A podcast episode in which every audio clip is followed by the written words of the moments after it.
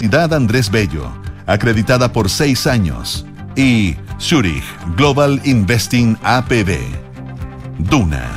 Sonidos de tu mundo.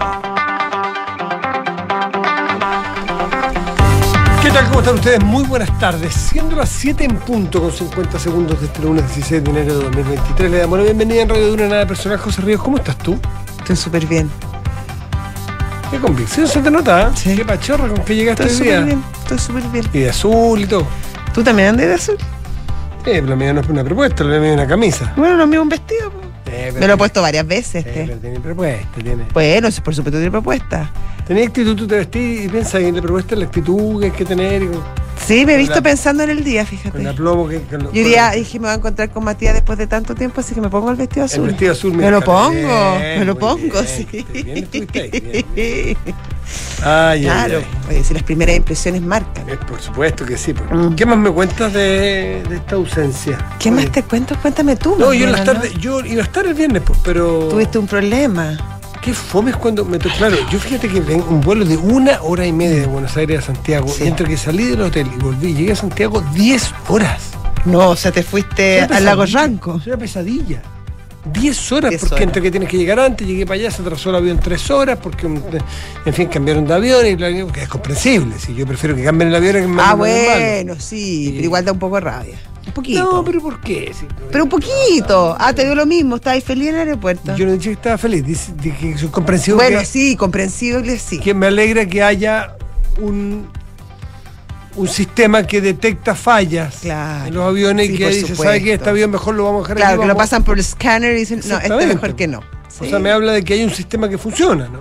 Oye, eso te habla de muchas cosas. Ahora, ¿cómo se pica la gente en el aeropuerto cuando y, y sacan lo peor? Y, y fíjate, pasó lo siguiente. te Ya, daban- ¿qué en el avión te, daban un ticket para almorzar algo, porque era de almuerzo, entonces Ajá, una media luna, más que tres no sé. Era una hamburguesa que fría y mala, pero Pésima, pésima. pero en dura. fin. ya, pero ¿qué se le va a hacer?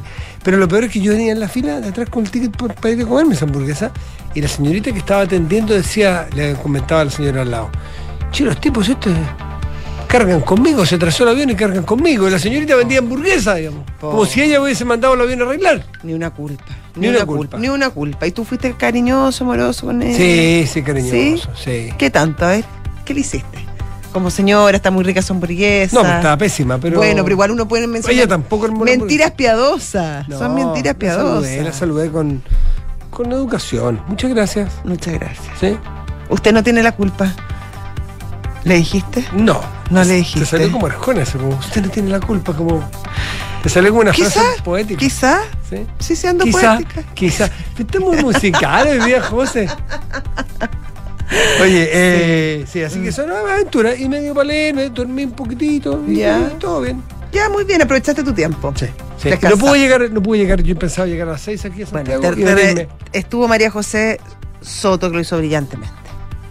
As always. As always, por eso. Sí. Por eso. Hoy tenemos un gran equipo acá. No, gran elenco, Gran sí, elenco, gran sí. elenco. Eso, y, mm, y, y, y, y lo entretenido, me preguntaste del viaje. Sí, pues eso es lo que nos que interesa. estamos- No hemos podido hablar. Ya que es verano y que si uno... pues, Pucha, qué, qué distinto es cuando uno puede ir a una ciudad que... ¿Muy tocado- húmeda? No, no, no, No, no, no, no, no, no, no, normal y corriente. Primero, yo estuve hace tres meses nada más, o dos meses. Entonces, el Has ido harto últimamente. Sí, y lo que me impresionó es que nunca me había tocado ir, he ido varias veces como cualquier chileno que le toca ir a Buenos Aires porque es cerca y fácil, Sí, claro. pero no que me, había, que no me había tocado ir con tanta con una frecuencia que me Como una peri- periodicidad, que diría me, yo. que me que me permitiera comparar. Ya. ¿Y qué notaste? A ver. Solo decirte que hace, no sé, dos meses que habré ido, ¿Mm? cambié a 2.80, el viernes a 3.55 y hoy día está a 3.80. El blue. Y que, el- y que obviamente el dólar oficial cuesta 178 aprox. Es decir, Toda una farsa. entre pitos y flauta, el doble. O sea, tú llegas con un dólar y el dólar vale uno, un peso argentino, ¿Y y, no hay te lo do- cambian a dos pesos Ya, ¿Y argentinos. no hay un dólar turista? Oh, sí, pero andas a tú cómo opera. Pero si hay 8 o 9 dólares. Sí, pues había un dólar Coldplay cuando fue Coldplay. Había un dólar soja, dólar Sí. esto. Pero el dólar que cambiamos los ciudadanos de a Sí. pie corriente es El doble de lo que tú cambias, te lo cambia el, el- Entonces, ¿qué es lo que pasa? El ciudadano argentino tiene acceso a comprar 200 dólares, cumpliendo no sé qué requisitos, 200 dólares al mes o al un tiempo, a dólar oficial, porque está muy restringido. Se da vuelta y lo vende el doble. Entonces, obviamente, se han generado mafias que usan a otras personas y dicen, vaya usted y compre, y yo Sí. se los compro, y hacen toda una bicicleta. Y, eso es, es, Bueno, delirante. pero es que claro, pero es que, Es que toma es dos delirante. cuatro. La tarjeta de crédito no se puede usar porque si la tarjeta de crédito te toma una hora oficial. O sea, tú comes una pizza, a- pagas tu tarjeta de crédito o te comes una que sea una ¿Y qué? bebida. ¿Andas como con unos maletines? Usted dan un- una cantidad de billetes con elástico. Ya, pero cuando vas a comer, por ejemplo, ¿cómo lo haces? Porque yo andaría aterrorizada con esa cantidad de billetes. Es que son muchos billetes, pero no es mucha plata. No sé, pero, pero, pero bueno, andas, ¿cómo andabas? ¿Con mochila, con maletín? ¿Cómo lo hacías? otra ficción, porque la economía argentina es una ficción tras otra. Es, Ya. es net- eh, es una economía dirigida por Netflix. Ya. Ay, buena frase también esa. Ah, no son cosas, son aportes, son, son, aspectos, son cositas No, que uno va entregando. muy bien, son- muy bien, ya. Son elementos, papá. no. Buena, buena, ya. Dale. Es una economía dirigida por. Qué buena me quedó frase. Está súper buena. ¿Ah? Qué Sí, bueno. está como ¿Me la- para. ¿Me la podéis cortar para Rington? Qué Sí. bueno. O para o pa mandársela a los argentinos, qué sé yo. Ah, Delirio. ya. José, ¿Mm? el punto es que tú vas y cambias 100 dólares y te dan, cuando yo fui, 35 mil pesos argentinos. Ya. Y, y un fajo de billetes enorme. Le digo, señor, no tiene un billete de, de 10 mil, de Claro. 5 mil, de Más que 10 no mil, sea. de 20 mil. No, me dijo, no hay. La de, el de mil es el de la alta denominación. Entonces le pregunto por qué. A lo mejor hay otros que se manejan en círculos financieros, no sé, pero para la calle no existe, Mm. Ya. no hay, no hay, nunca Para el vi. ciudadano de a pie, ¿no? Que yo sepa no existen, ¿ah? Ya. me dijeron que no hay. No me consta, pero me parece que no hay más que de mil. Entonces dan un fajo enorme. Y es porque ellos no quieren demostrar, no quieren, como que dice, aceptar de que el billete de mil no sirve No de vale nada. que hay que devaluar. Entonces te- tú vas a cambiar 100 dólares y te dan un fajo muy grande y ya Ya. con elástico ya. y el bolsillo te queda una Ya, es que, eso protuberancia que- de es billetes. que eso te quería preguntar. O sea, la gente básicamente camina por la calle con protuberancias. Sí, pues, pero eso yo Ya, eso a mí me haría pánico. Pero oye, ni siquiera me voy a meter a, a ver qué pasa con la inflación. Sencillamente por la comodidad, porque no hacen un billete de 20 Por mil supuesto. o un billete Claro. de 10 mil, porque Claro. no quieren reconocer el problema. Entonces, es como una negación. Una negación. Totalmente. Es una negación total. Sí. Esto, esto- todo, ficticio. Es todo ficticio. Es tremendo. Es toda una mentira. Entonces, lo que está pasando es que. eh, es una economía dirigida por Netflix. eh, sí, bien. es, que, es que, bueno, así es. bueno, Eh, bueno. pero también es, Sí. la suerte. Pero es entretenido es fascinante, entretenido. Pasa otra cosa. No que se ve, no se ve la pobreza de la que todos sabemos que 30 y- viven. 36,4% de los argentinos vive bajo la Ya, línea de la por pobreza. eso, eso es lo que sabemos. Y Se, ve, se nota. Déjame darte la cifra para Sí, datos, porque- luego opiniones. Ya, ok. No, Luego datos, percepciones. luego percepciones. Ya. 50 datos INDEC, INDEC, o sea, datos oficiales. 51,8%, la coma te- me puedo equivocar, puede ser 0,7, 51% de los niños y niñas argentinos viven bajo la línea de la pobreza. Pero la pobreza obviamente no está en los círculos que uno frecuenta Sí, como turista claro. o extranjero, salvo que tú deliberadamente Vayas vayas, a buscarla y a verla. Pero no, no la vas a encontrar ni, ni, ni en la Ya, 9 ya, de julio, ya, ya, eso ni es en, la. Ya, pero Matías. es- Palermo. ya, pero eso es la pobreza. Pero uno sí hay veces. Hay veces, no siempre, Otra que cosa- se nota cierta restricción, cierta recesión, cierto. Te diría que otra, Por, mucho- otro delirio. por ejemplo, muchas tiendas cerradas. Otro, otro delirio, otra cosa, Mm. otra cosa, otro surrealismo de la economía argentina. Se ve mucha abundancia en los lugares donde hay plata. O sea, donde, no mucha, donde hay gente que trabaja. Ya. No me refiero a la gente rica, déjala afuera. La gente. Esa está, esa está afuera. esa está afuera esa- tiene su esa plata se fue hace mucho rato. La gente que trabaja, común y corriente, tú, yo y usted que nos está escuchando en la radio su auto. Pasa una cosa que es muy curiosa que me la explicaron. Cuando hay niveles de inflación como el de Argentina, que es, de, escúcheme, el 100% interanual, es decir, El doble. el doble de un año a otro, se produce algo que es que tú sales a, que, a, a gastar la plata rápido porque va a perder valor. Por supuesto, Entonces, los, por, esa es la explicación la de por qué los restaurantes están llenos. Porque ya, pero es que así no hay como enfriar la economía, porque al final es un círculo pero vicioso. pero está, está en un círculo no vicioso, No. en un círculo Eh, tóxico, delirante. Búscate una, búscate. No, no, si uno no puede estar todo el rato entregando tantos conceptos. Eh, Lo, lo que, lo que sucede es que la gente, mira, pasó una, situación curiosa. La gente suele veranear mucho en Argentina en los eneros. Enero Sí, mucho puede de ser el que Bueno, La gente empezó a veranear en octubre, en noviembre, en diciembre, es decir, cuando tenían plata, porque no sabían si iban a tener iba a en alcanzar enero. y si les iba a durar. Exactamente. Entonces, el incentivo al ahorro, nulo. El incentivo a gastarlo ahora, porque ahora mi plata vale. Este billete mañana no vale.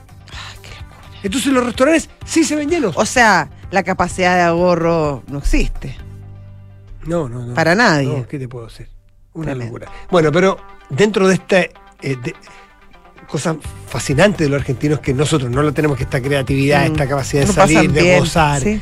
Se están creando en Buenos Aires, me contaba un periodista que estuve allá, eh, barrios nuevos como se generó Palermo en un Ya, momento, que era un barrio Sí, como una de bodega. bodega, Sí. de noche oscuro, sin Sí. ningún brillo. Se crearon los Palermo Hollywood, Palermo Soho, Palermo Viejo. Hay un nuevo Palermo. ¿Cuál? Anótelo. A ver. Palermo Dead. Palermo Dead. ¿Ya? ¿Y ese de qué edad? Es que está al lado de la Chacarita, el famoso cementerio donde está Gardel. Que está muy cerca de Palermo por atrás. Y ahí hay un par de restaurantes ¿Y que me dijeron. taquillerísimo? Taquillerísimo. No, lo, no fui Ay, porque mi amigo, porque ¿Qué? mi amigo argentino me dijo. No, No podemos ir porque es difícil encontrar está, los dos o tres restaurantes, porque no sé qué tan grande debe estar es. partiendo, debe estar partiendo. No ya. sé cuán grande es, pero los restaurantes están con el booking completo todo el 2023. Ah, ya. Hazte esa. Anota este barrio Palermo Dead. de Palermo de Está buen nombre, ya. Sí. Me gustó, la- me gustó el dato. Eh, Y, y si le gusta algo fuera de circuito, gracias a que uno conoce periodistas y gente que vive allí, Salgado Alimentos. Salgado Alimento. Villa Crespo. No es un ¿Dónde barrio. Villa Crespo? No, más afuera de. Un poquito más afuera de. No te estaba ahí nunca. No, no, es que, jamás. es que no es un lugar de turismo. No vas a ir nunca si no es con un local. No, pero ya que sé el dato. Villa Crespo, Igual. Alimentos Salgado. Igual voy. Precioso, te pasaste. Ya, que entre te tenéis fotos, después me las muestras. No, Chori. Y Ya. esa, bueno, así con Argentina que siempre es muy fascinante. Muy fácil. Muy fácil. Es verdad. Santel, es que Buenos Aires, dos cositas. Buenos Aires, con que tiene un, un- un- la reta que es un, un tipo muy ejecutivo.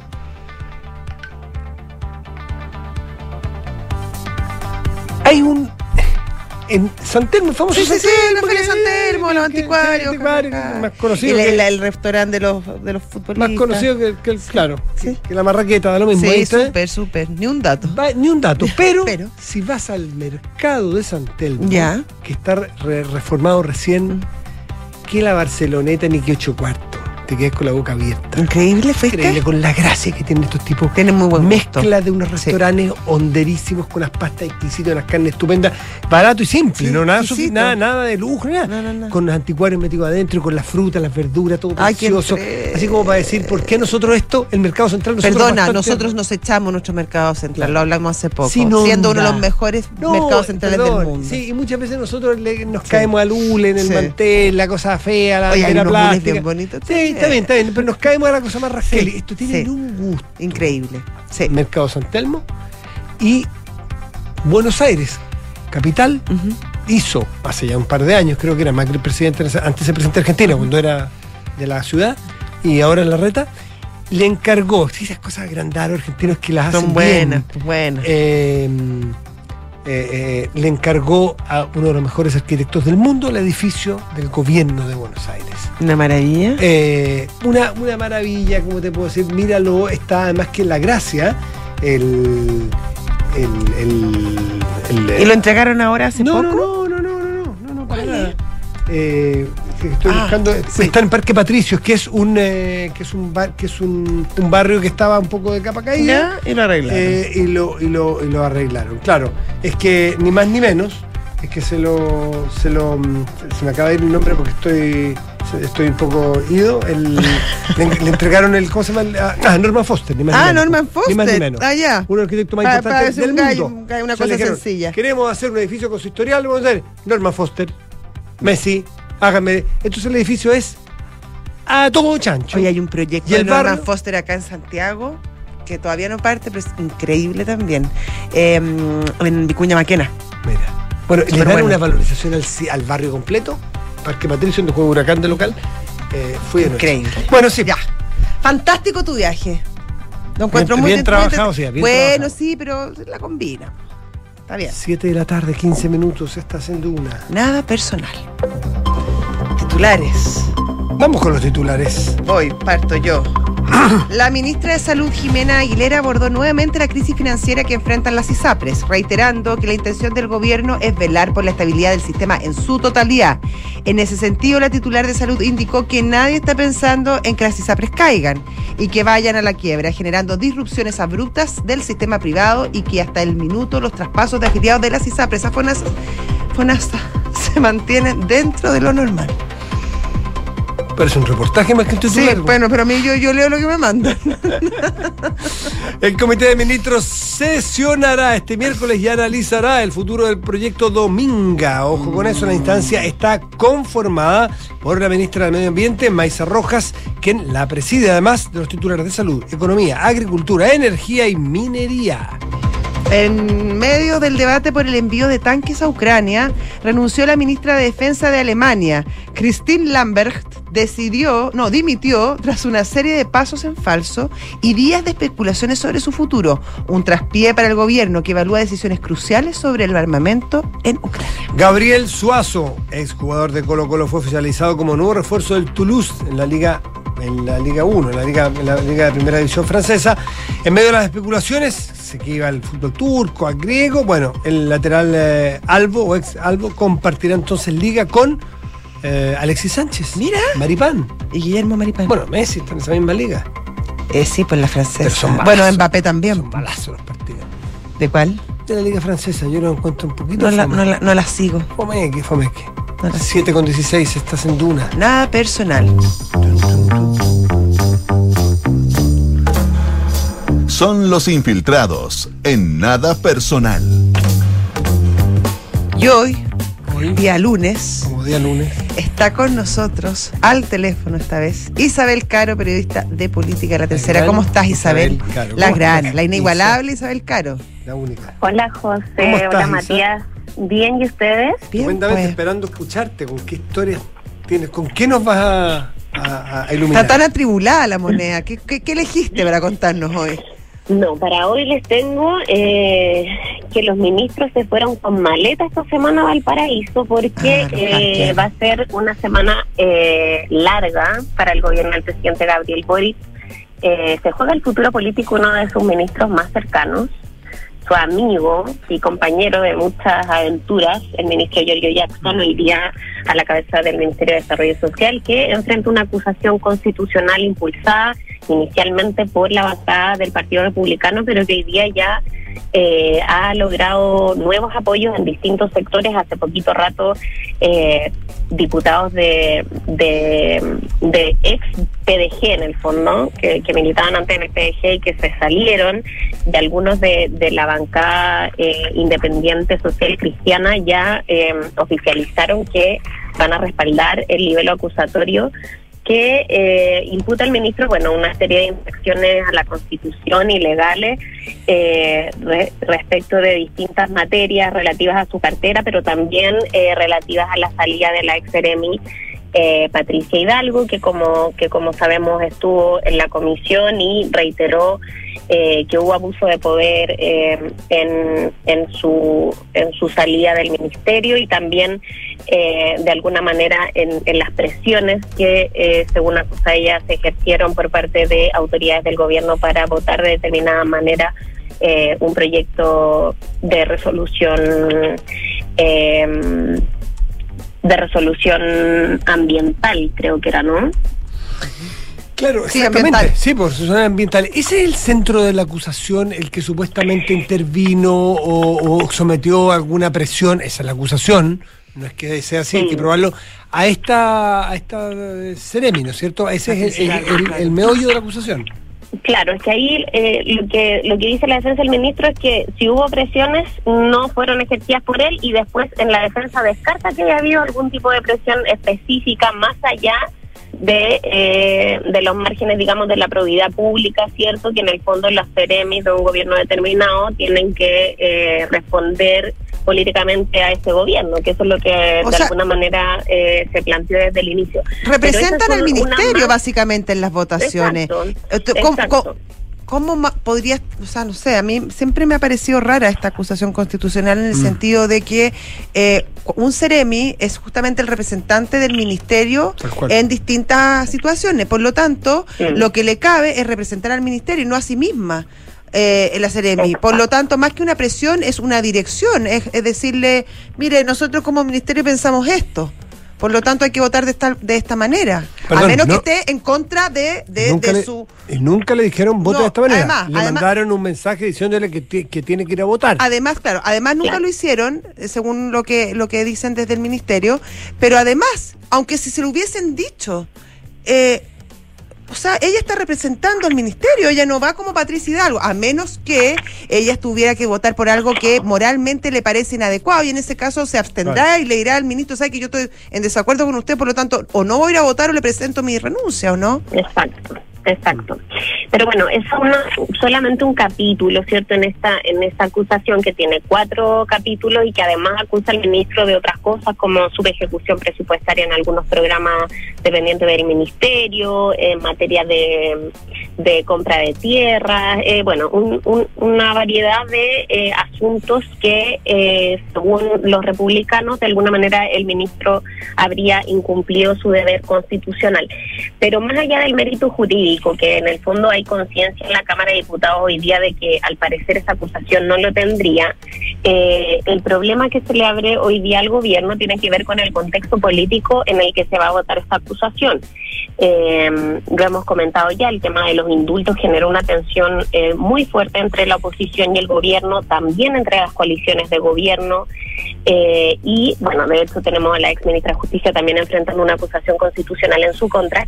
Y este clima, cierto, como tan enrarecido, se suma también a que Giorgio Jackson es Giorgio Jackson, una persona a la que la centroizquierda le atribuye la tesis del reemplazo con la que llega el Frente Amplio en su momento, de la que han tenido que retractarse para recibir apoyos hoy día de la centroizquierda y poder gobernar, eh, a quien también se le asigna responsabilidad en esta idea de terminar con el Senado de la República durante el proceso constituyente eh, pasado. Y eh, hay varias cosas que en sectores incluso oficialistas no le perdonan al ministro. Por eso es que la moneda se está jugando todas sus cartas. Esta semana la ministra Ana Liuriarte liderando ahí la comitiva, como les decía al principio, se va a quedar toda la semana en Valparaíso eh, para de alguna manera asegurar que no estén los votos necesarios para que este libelo prospere y pueda llegar a la Cámara Alta, donde, como sabemos, el ministro Jackson cosechó sus peores relaciones Sí. con parte de la derecha, pero también con sectores del Partido Socialista y el Partido por la Democracia. Ojalá, ojalá. Claro. eh, No hay mucha gente que lo quiera sí. defender. No, es que nadie está obligado a que le caiga bien Giorgio Jackson. Nadie. No. Pero Bueno, lo que uno es le- la bajada de la moneda hoy día. En Sí. el fondo, eh, él le puede caer muy mal, Sí. puede estar muy en desacuerdo con su idea, Tal pero otra cual. cosa es que lo vaya a destituir eh, del cargo y además lo inhabilite cinco años para ejercer cargo. Tal cual. Uno espera que quien tome la decisión, sea cual sea, libremente, lo tome seriamente respecto de los méritos de una acusación. Y esto lo dijimos con el gobierno de Sebastián Piñera y el gobierno de Gabriel Sí. Boric. No, esa- esto es una cosa más republicana y una cosa más de responsabilidad. Si usted, si usted estima que Gabriel, que Giorgio Jackson cometió una infracción constitucional, por favor vote a favor de la acusación y acúselo. Pero no lo haga porque le cae mal, no lo haga porque tenía malas relaciones, no Qué lo haga porque lo encuentra arrogante, no lo haga porque, en fin, aquí y allá. Eso no es responsable, no es serio, no prestigia la política y no ayuda a la política. Eh, eh, y ahí es donde hay una disquisición súper importante. Nadie está obligado a votar de una manera, sí estaban obligados a votar con responsabilidad en el mérito de lo que se está acusando. Y eso es más o menos básico, básico, aunque, aunque los básicos se nos olvidan a veces. ¿Mm? Bueno, lo decía, por ejemplo, hoy día el diputado eh, Marco Ilavaca del Partido Socialista, él decía, ser arrogante y ser altivo no es argumento No, pues, no, suficiente pues, como está en la para poder una Claro, no es, no es un notable abandono de deberes, es ser pesado quizás. Ser humilde pero- no está en la Constitución. Sí. Exactamente. Así Mm. que bueno, vamos a ver, eh, Matías, José, si es que ese argumento va a terminar pesando, porque además esta oposición hoy día fue oficialismo hace poco tiempo y el oficialismo actual eh, Sí, pues, hizo un uso abusivo Claro. respecto de las acusaciones constitucionales. Se presentaron 11 en total, Mm. sin contar la que hubo eh, a los jueces de la Corte Suprema por el tema de las libertades condicionales. Se cuentan nueve en contra de autoridades del gobierno del expresidente eh, Sebastián Piñera y dos de ellas en contra del A él, propio es, mandatario. claro. Es que tampoco el comportamiento anterior de los ministros actuales tampoco son una infracción constitucional. Es decir, Exacto. vamos a suponer que Giorgio Jackson actuó de manera, pues una hipótesis, irresponsable, inmadura y, y- y- y obstru- obstruccionista. Frívola. Frívola. Vamos, vamos a darlo por bueno, no estoy haciendo yo un juicio Sí. particular, no me corresponde. Eso tampoco es una infracción hoy. Eso Mm. amerita un reproche, una crítica, si es que fuera así, y si, y si alguien tiene el, el perfecto derecho a pensar que así lo hizo.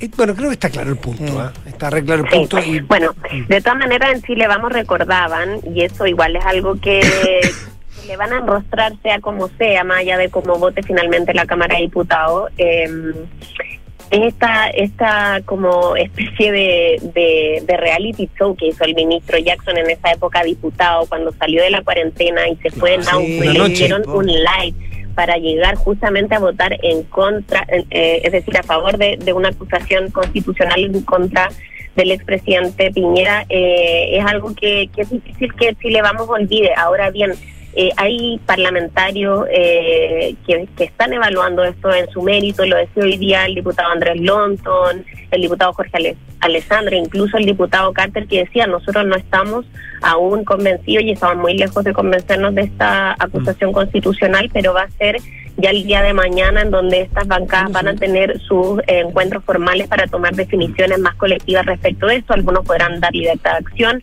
eh, pero lo cierto es que hoy día no se ve muy alineado al, a la oposición en torno a este nivel. Es que claro. Hay ¿Cuándo- más votos descolgados y ¿Cuándo todo eso, pero esa? no hay mucho. El jueves eh, quedó la votación para el jueves a las 10 de la mañana. en la Cámara. Sí. Y bueno, ahí dependiendo de la cantidad de diputados que participen, eh, va, va a tener que hacer las matemáticas ahí el gobierno, porque en el fondo para que sea aprobada la acusación se requiere el 50, el 50 más uno de la sala. Es con O sea, si, presentes. si participan todos, claro, si participan los 155 se requiere de 78 votos eh, para que la acusación pueda eh, prosperar. Eh, va a deducir cuestión previa la defensa del, del ministro, como hacen casi todos, eh, para, para cuestionar eh, de alguna manera eh, las características de, forma del, texto y eh, ahí vamos a ver lo que es más probable es que se pase al fondo pensando en el clima que existe, eh, pero hasta ahora los conteos que, que ha realizado la SECPRE estarían eh, dando un conteo favorable para el ministro. Eso puede cambiar, puede cambiar en las próximas horas, nos quedan todavía tres días.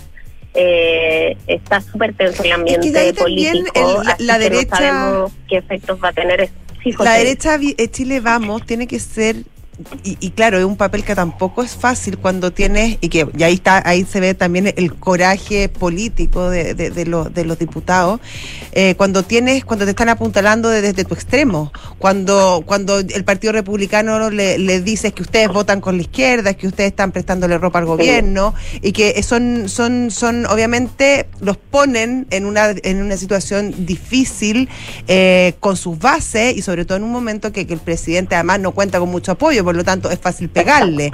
Pero claro, son justamente estos momentos cuando, mm, cuando uno ve finalmente el tolena- tolen- tonelaje político de las personas y cuando tú estás votando finalmente por principios y por convicciones y no por eh, oportunismos políticos.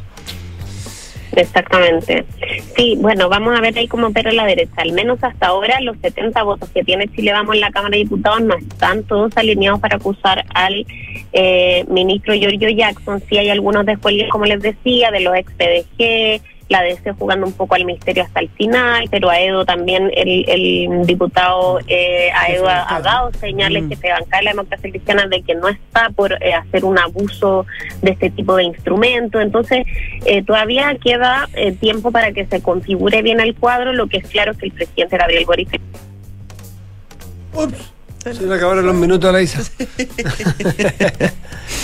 Isa Caro estaba con nosotros, infiltrada de hoy, contando la historia entonces de una acusación en ciernes contra el mm, secretario, ah, ministro de Desarrollo Social, Giorgio Jackson, eh, que se votará este miércoles. 7 de la tarde, 29 minutos, estás en Duna. Nada personal.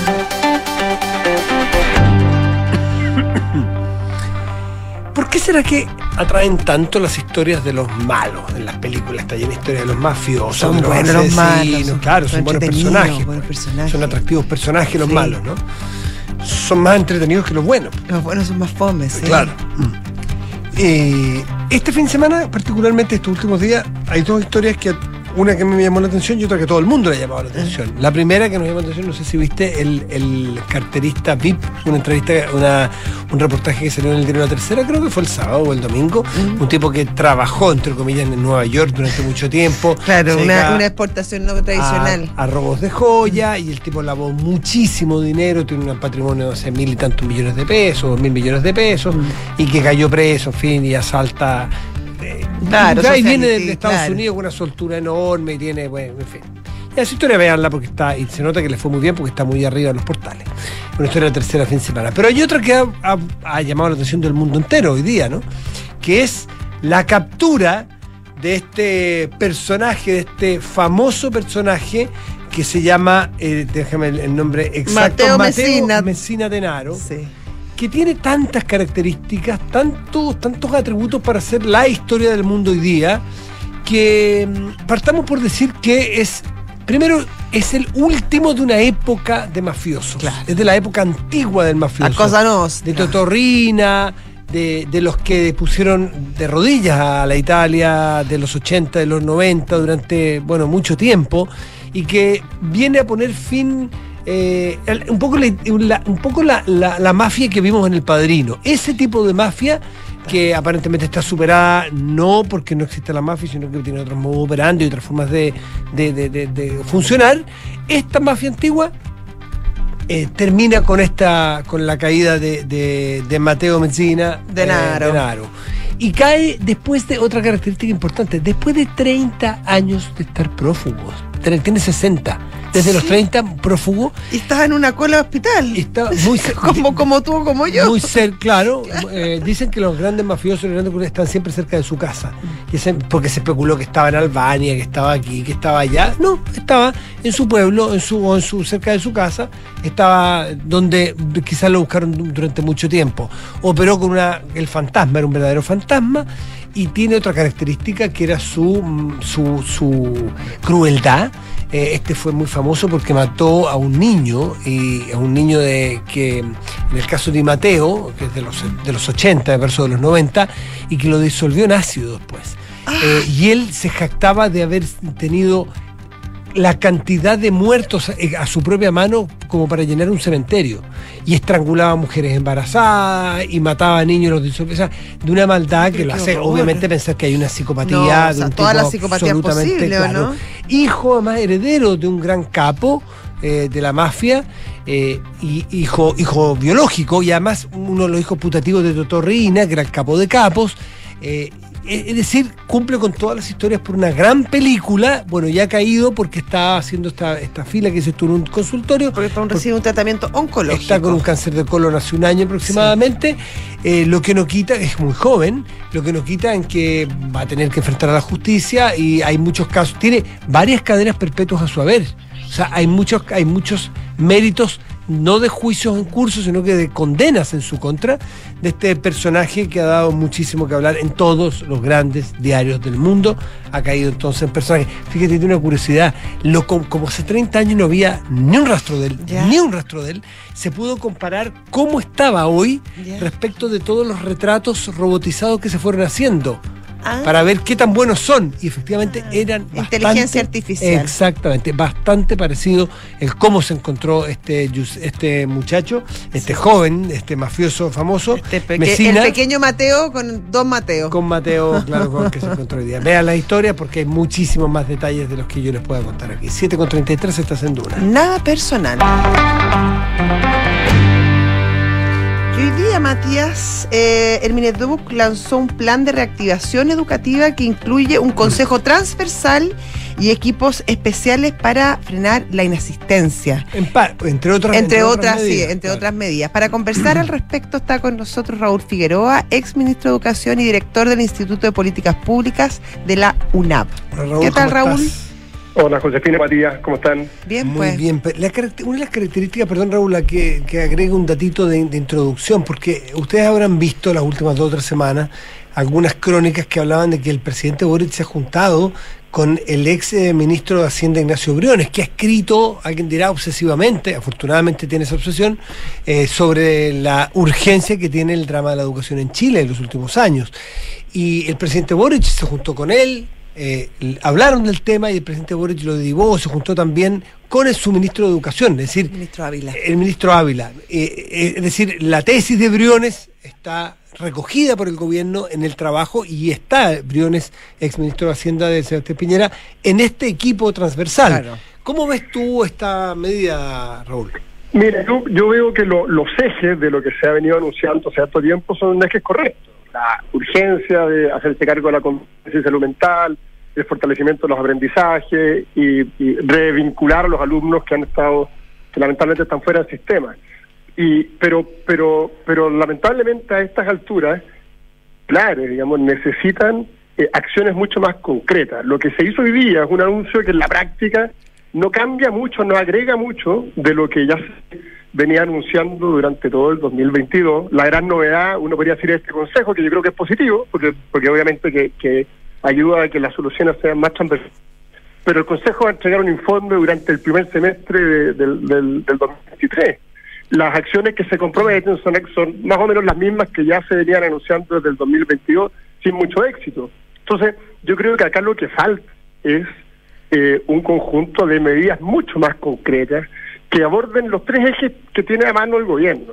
Una agenda legislativa robusta en relación con el objetivo de recuperar los aprendizajes, eh, recursos adicionales que sean evidentes, no, no hay ninguna claridad de cuáles son los recursos que se van a destinar a esto, y gestión para poder implementar ese plan. Mientras eso no se vea, lo que, lo que pasa, que algo que es muy típico en, en educación es que uno se queda en, en los lugares comunes, en los grandes titulares, pero pero el pero sin sentido de urgencia en este caso y sin que se note lo prioritario que es esta agenda. Yo creo que, que el- bueno, ahora está el verano, por lo tanto hay hay tiempo, ¿cierto?, Pa- para que esto se note, pero si en marzo, o sea, yo esperaría que el, que el Consejo que se acaba de convocar entregue ahora una propuesta, ahora me refiero durante el verano, para que en marzo se pueda implementar, si no vamos a haber perdido un semestre completo. Raúl, ¿cómo- pasa con las acciones que se anuncian. ¿eh? sobre las acciones que tú comentabas, em, la primera, esta que se que por ley se pueda hacer algo para para para disminuir la inasistencia. ¿De qué tipo de ley está estamos hablando? ¿Cómo pudiera una ley eh, ayudar eh, en esa línea? Sí, yo, yo creo que son dos Yo cosas. creo que es más administrativo, a lo mejor generar Claro. incentivos, pero Son- a través de una ley, son dos cosas. Precisamente no tener proyectos de ley que desvíen la atención. La agenda legislativa anunciada para el 2023 eh, es la condonación del CAE, el pago de la deuda histórica, la reformulación del sistema de aseguramiento de la calidad para suprimir el CIMSE.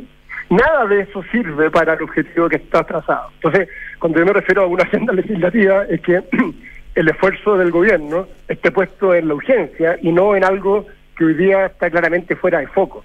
Y sí se pueden hacer cosas legislativas que apuntan en la dirección de lo que se busca. Por ejemplo, eh, eh, rápidamente sacar adelante el proyecto de ley que financia la modalidad de reingreso, una modalidad que se creó para los niños que están fuera del sistema, para poder reincorporarlo, uno de los objetivos del, del plan anunciado. Hay un proyecto de ley que no se tramita desde marzo del, del año pasado y a estas alturas. Entonces, ahí hay una acción legislativa concreta. Otra acción legislativa concreta es generar incentivos a la asistencia. Hoy día el sistema está funcionando, ahora no, insisto, porque estamos en el verano, pero durante todo el 2022 operó en términos del pago de la subvención bajo un régimen excepcional que en la práctica desincentivaba la asistencia. Y no es raro entonces ver que un millón doscientos mil niños eh, tuvieron inasistencia crónica durante el mismo periodo. Entonces, se- lo que yo digo que con la agenda legislativa es no promover proyectos que no tengan nada que ver con la urgencia y promover iniciativas que vayan en la línea de lo que se necesita, como por ejemplo esto- esto- estos dos, o un tercero, el dar flexibilidad en el uso de las subvenciones diferencial para que los colegios tengan recursos apropiados y puedan abordar la situación que pasa en su sector.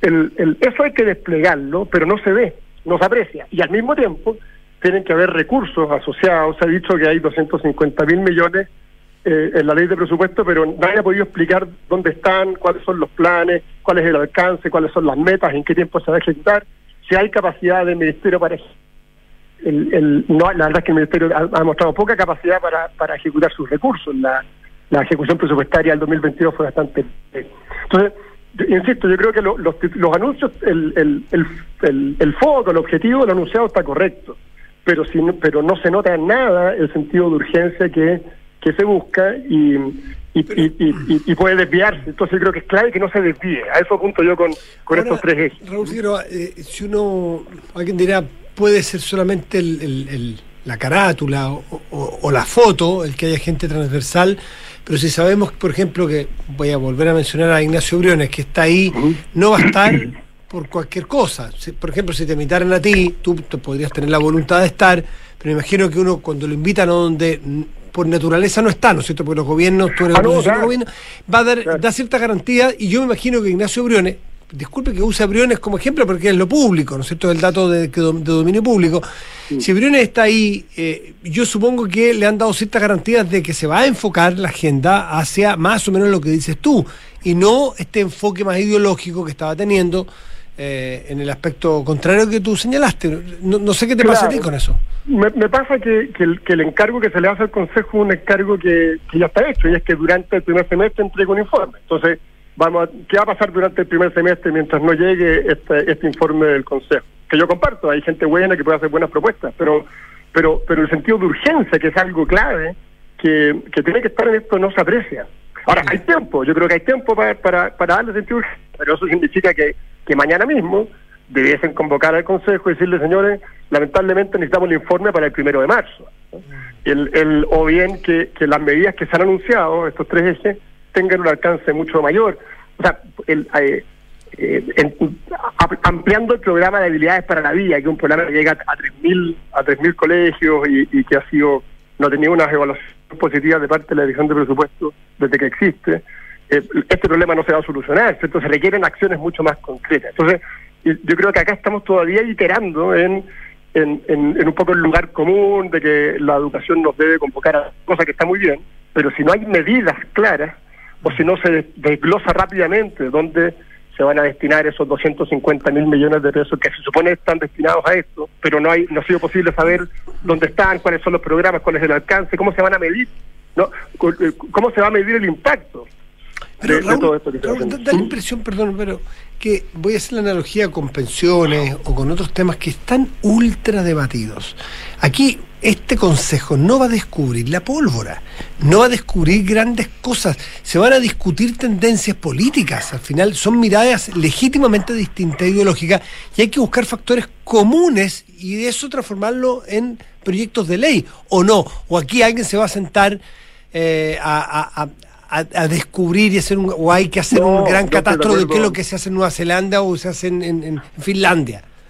No, yo estoy de acuerdo contigo. las medidas que hay que tomar son bastante a estas alturas evidentes, pero ya este, ya este Consejo debiese, a mi juicio, validarlas rápidamente y generar un, y acompañar una implementación, un cronograma de implementación, que no puede esperar un semestre más. Ese es mi punto. El punto acá es que, es que si, nos demoramos, o sea, si en junio vamos a tener un informe para que empiece aplicar en octubre, que si yo, no, no va a pasar. Raúl, ¿y por, otro año más que se va a perder. ¿Y por qué esta falta, tú crees, de sentido de urgencia? Quizás quizás todavía no hay convicción o quizás no hay una, una mirada común dentro de, del gobierno para enfrentar este tema. Yo creo que se explica en, la mismo, en, los mismos dichos del propio ministro, que, que, dijo que la, la, prioridad era este cambio de paradigma, que, que ha tenido el foco más bien en aspectos que que no digo que no sean relevantes, pero que son accesorios en relación a lo que al problema que hoy día estamos viviendo. Si tú le preguntas hoy día a un director de colegio cuál fue la agenda del Ministerio de Educación durante el año 2022, operación de aprendizaje no, no va a surgir como una prioridad. Surgen más bien temas de, de, inclusión de minorías sexuales, eh, de, otras cosas que está, que está bien, yo no digo que estén mal, pero no son son señales claras de que no es lo, de que lo que es recuperación. Cuando la cuando la agenda era suspender la evaluación docente, suspender el CIMSE. Recuerden que perdimos como un semestre completo en una discusión entre, entre el Ministerio y el Consejo de Educación si se suspendía o no el CIMSE. ¿Y esas ideas ya quedaron en el pasado o siguen rondando? Porque porque básicamente hay que medir las cosas de alguna manera.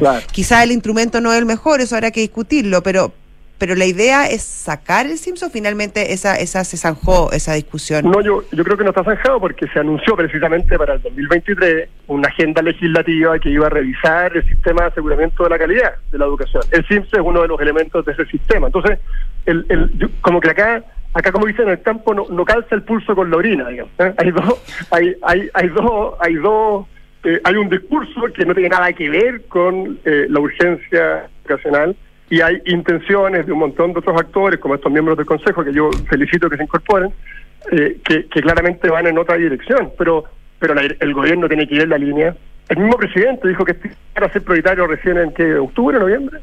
Entonces, el, el, todo eso va, va que van dejando una sensación de unido a, insisto, una, una agenda legislativa que no que, que va por otro lado totalmente, en una falta de gestión, porque los recursos no se han gastado, y en, y en, un discurso político que apunta a un cambio de paradigma, que apunta a, eh, en otra dirección totalmente distinta que el abordar las necesidades urgentes. Raúl Figueroa, director del Instituto de Políticas Públicas de la Universidad Andrés Bello y ex ministro de Educación, gracias por estar con Duna esta tarde. Gracias Raúl, hasta luego. Muchas gracias a usted. Chao, chao. 7 con 45 estás en Duna. Nada Y saludamos a nuestro patrocinador. ¿Quieres comenzar a ahorrar para un proyecto? Quizás asegurar lo que has conseguido. Hazlo con Zurich, porque cuenta con múltiples alternativas en ahorro y protección para cada etapa de tu vida. Conoce más en zurich.cl. Universidad Andrés Bello acreditada en Chile a nivel de excelencia por seis años en todas las áreas y en Estados Unidos por el máximo periodo. Hacemos una pausa y volvemos. Estás en Duna. Nada personal.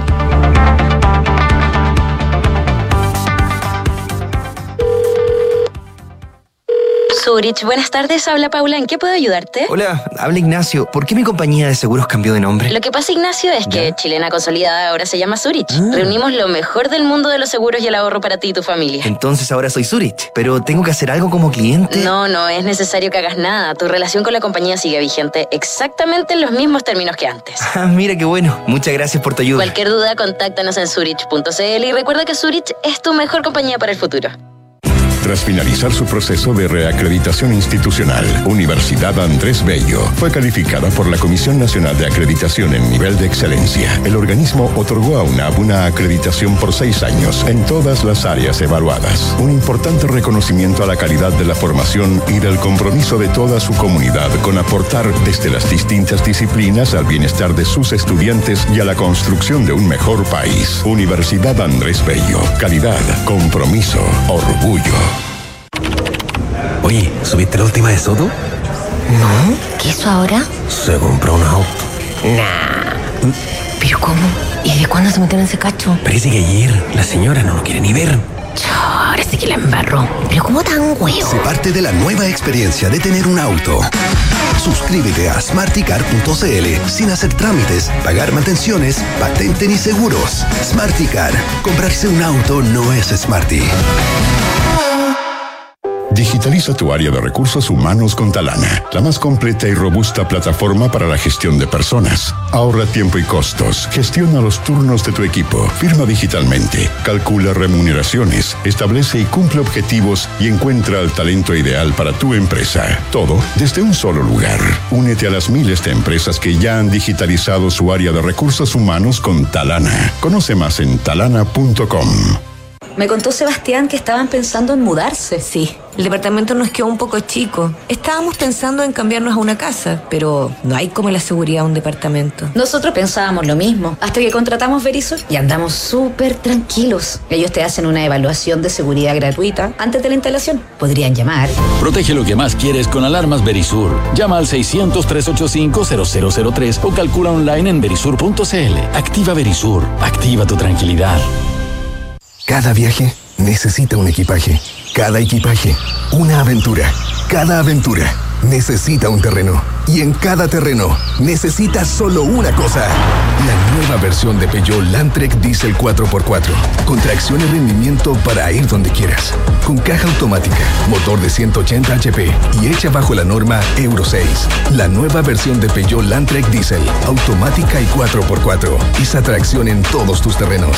Conoce más en peugeot.cl. 7 de la tarde, 49 minutos. Y la contingencia nos lleva nuevamente a Italia.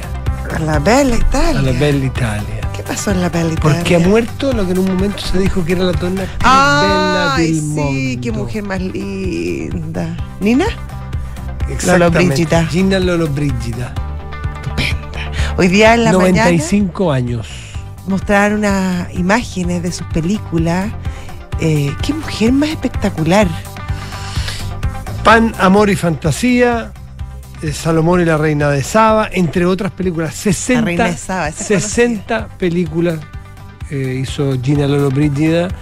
Eh, y si uno ve el álbum fotográfico de ella, o sea, de Dalí a Marilyn Monroe, tete a tete.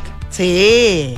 O sea, primera, primera línea, primera figura mundial durante los 60, los 50, los 60, los 70. Bueno, no sé. que tu- toda esa época italiana, esas mujeres sexicas, Sofía Loren. Exactamente, exactamente. Y una mujer que, que, que marcó una época de la belleza y sobre todo por lo que narran las crónicas, fue el estereotipo del, de, lo- del- de la curvilínea, de la belleza Sí, pues, curvilínea, además de la claro. belleza de una cara linda. Sí, no, no era flacucha. Era, no. era un, era un, claro, Sí, era un era modo como- italiano, Era una, claro. claro, era una, bomba sexy. Una bomba sexy a- hacia Total. niveles fuera de, fuera de, de todo. ¿eh? De todo pensamiento. Eh, exactamente.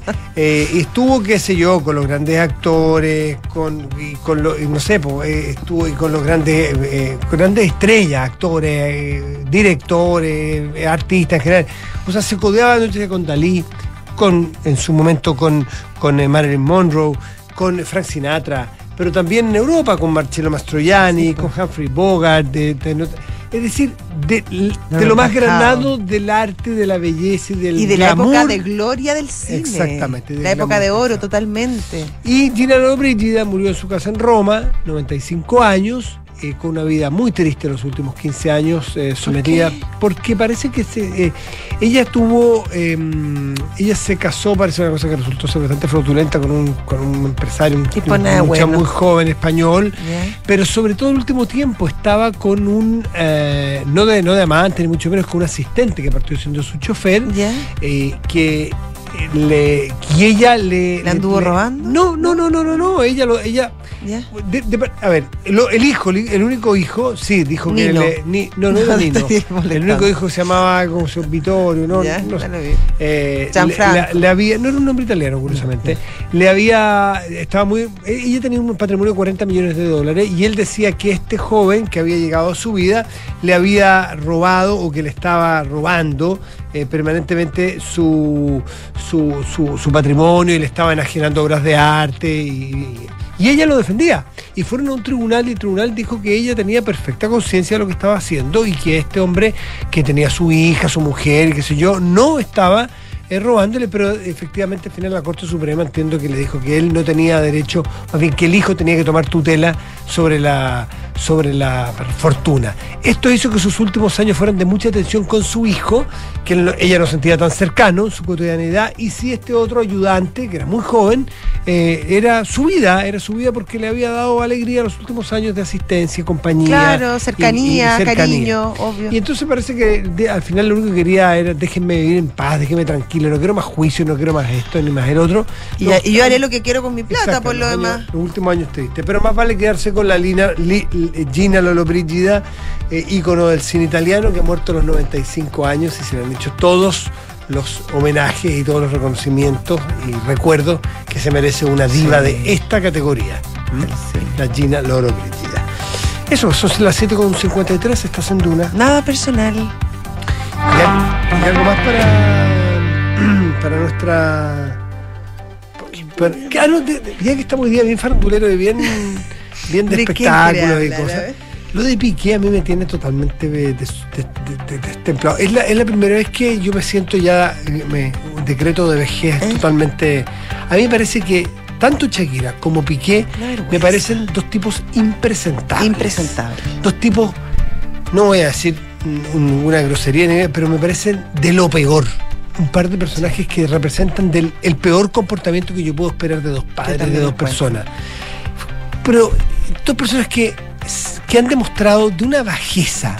No solamente por el cómo se enfrentan y hacen pública una relación muy complicada, muy tortuosa entre ellos dos, sino que no han mirado, o desde afuera, no han mirado ni un segundo el interés de sus hijos. Eso es lo que más, lo que más me preocupa a mí. De, de hecho, lo comentábamos la semana pasada. Em, Porque a Harry lo dejan chico, porque sea, Harry, Harry- es él y su familia. él y su familia. Aquí son padres de niños, de dos, de dos hijos. niños do- donde se denostan mutuamente eh, y esos niños que tienen que llegar al colegio, enfrentar los comentarios de todo el mundo, con todo el dolor que puede significar y además con, con imagínate la, la imagen paterna o la imagen materna eh, de esos niños, la construcción de personalidad que van a tener. Todo su- esa madre poniendo todo su talento, que es innegable, ¿no cierto? Innegable. Para hacer una obra de arte, vamos a suponer que en teoría eso es una obra de arte. es tan buena. Bueno, es que eso hace un artista, ¿no es cierto? Vamos, voy a poner así, voy a, voy a teorizar. Ella ha puesto todo su talento artístico para hacer una obra que tiene por finalidad destruir al padre, Padre de su de hijo. Exactamente. Y el otro se aprovecha de todo su talento, aparte del deportivo, de todo su talento que lo tiene, empresarial, Sí, empresarial. que es un Sí, monstruo de cuando los le negocios. dice, te preocupa tu, tu cerebro, uno dice, mmm, igual este Sí, gallo es no, bien. no. sí. Piqué, que ha demostrado ser un empresario de fuste, todo su talento empresarial aparentemente para hacer todas estas movidas para ganar más plata en la pelea con su mujer. Mm. Para y se ríe para monetizar monetizar el odio todo. a la madre con la madre de sus hijos o la pelea con la madre de sus hijos. Alguien dirá, viejos de porquería, no, No, no, como-". no, no, no, no, no. sé. No. Podemos ser unos viejos de porquería, Sí, puede ser, pero además, representan todo lo que uno no quisiera hacer y da una pena enorme. Y se ríen y frivolizan todo y aparece en el Twingo y aparece con el Casio. Eh, no, No. terrible. Un espectáculo dramático, un Triste, espectáculo triste, triste. y vergonzoso el que han hecho estos dos tipos, Piqué y Shakira.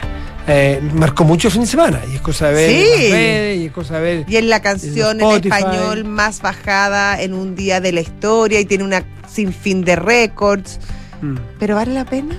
Yo creo que no. y no sé, Yo creo que no. Y las letras, y uno dice, "Ah", no, es tristísimo el espectáculo de estos dos muchachos. Son tipos bien jóvenes, Piqué y Shakira. Y bien talentosos los dos. Incluso, lo, lo comentaba el otro día, eh, me molesta eh, eh, la letra de la canción cuando cambiaste un, un, un Rolex por un Casio, como, ¿qué es esta cuestión de estar cosificando a las personas? Me parece hasta de mal gusto eso. Las mujeres no lloran, facturan. Claro, ¿qué Yo, es yo ese- espero que la qué gente es también llore. Sí, por favor, ¿qué es esta, esa estupidez? Y puedes facturar y puedes llorar y puedes no facturar y puedes... ¿Qué No, no, importa? patético, es una cosificación de- del ser humano que, que me molestó. Patético.